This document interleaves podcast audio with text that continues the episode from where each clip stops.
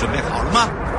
五、四、三、二、一，悠悠 Live Show 现在上拍。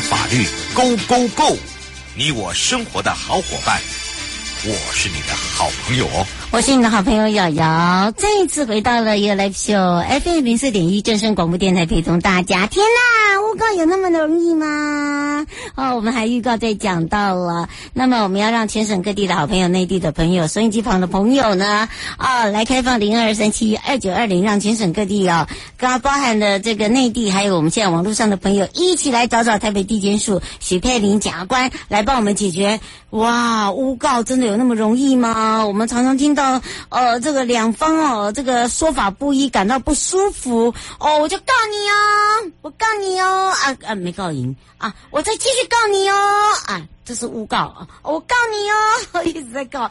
好，当然呢，被乱告是浪费时间，好不好？所以我们赶快来让许佩玲检察官赶快回到我们的现场，跟大家来打个招呼。哈喽，主持人以及线上的各位听众朋友，大家好。是我们常常听到这个这呃这个两方哦在主张或者是感到不舒服的时候，这样可以吧？哈、哦，是 我是说不舒服的时候，还有那个那个装一下声音，这个脱口就会说。我告诉你哦，你污蔑我，我告你哦，哦，你诬告我，我乱，你乱，这这这个你是可以变成是诬告罪哦。好，那当然呢，今天为什么会聊到这个？我们是不是来请教一下检察官？对，因为就跟主持人刚刚说的一样，就是其实大家可能在诉讼中遭遇到一些觉得不满的时候，就会跟对方说啊。我觉得你都在诬告我，你都在乱告我，我要告你诬告。大概大大部分的人都有这样的想法或是说法，可是其实法律上就诬告这个定义啊，其实是蛮严格的。嗯。所以今天就是要跟听众朋友分享一下关于法律上诬告的一个定义是什么。嗯，是。其实诬告定义它是定义在哪一方面？是一定要被提告？呃，就是在客观上，就是说，事实上，就是你要有一个被提告的事实。那这个提告还会限于说，你一定是一个刑事或是惩戒的纠纷。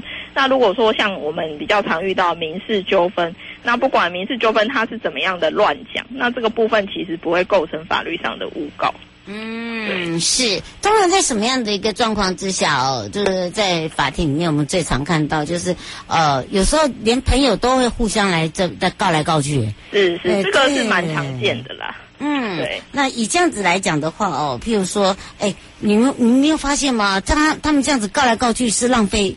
法这个法庭时间，然后也浪费了法官时间，放了检察官时间，都浪费了大家的时间呢。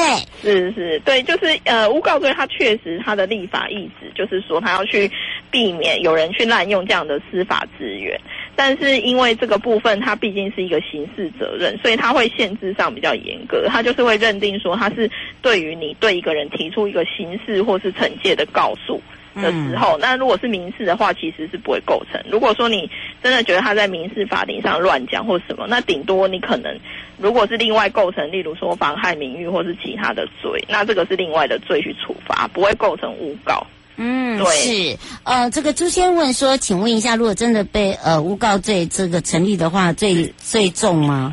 呃，如果是诬告罪的话，其实他的罪是七年以下有期徒刑。哦、对，其实其实要说重是蛮重的，嗯，所以这个部分就是要跟大家注意一下。那主要就是要跟大家分享的就是说啊，就是诬告也不要大家也不要说哦，那我我随便告别人，那大家都说很难成立，所以就可以乱告。事实上也不是这样。如果说你有一个诬告的故意，也就是说，如果后来查出来说你明明知道没有这样的事实，你去凭空凭空捏造或是虚构一个事实的话，嗯，其实还是有可能成立的。嗯，对。那最常见就是说，我们有时候就是发生车祸，那可能。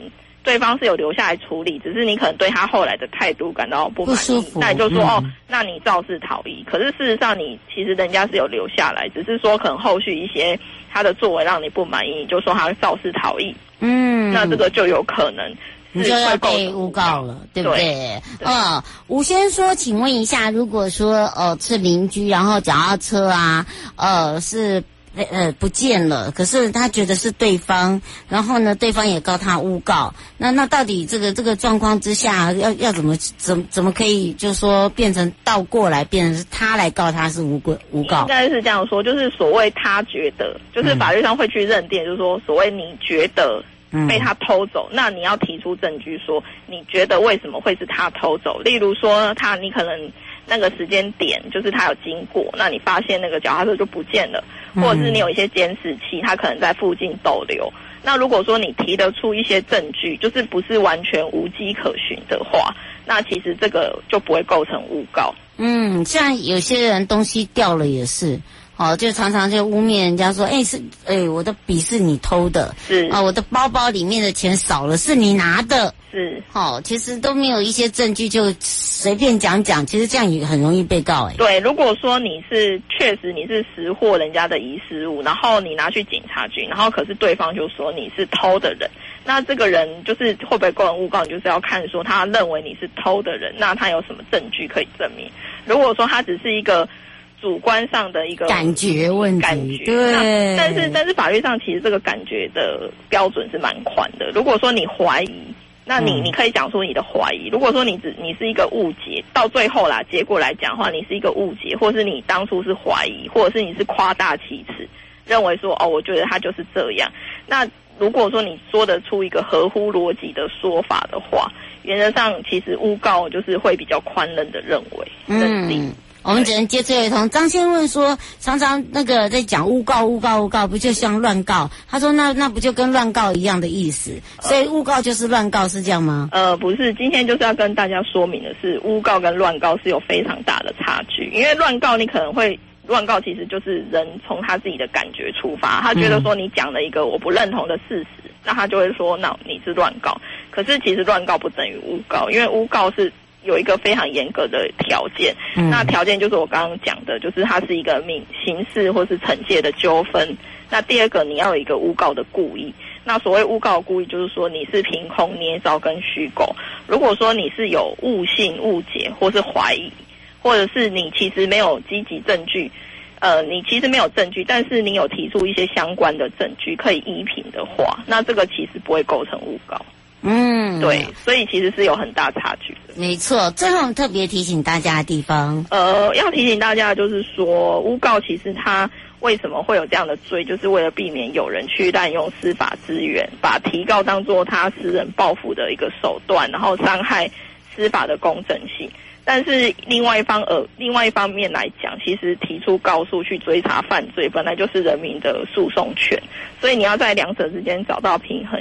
也就是说，我们诬告罪要处罚是完全虚构、捏造事实的一个恶意的行为人。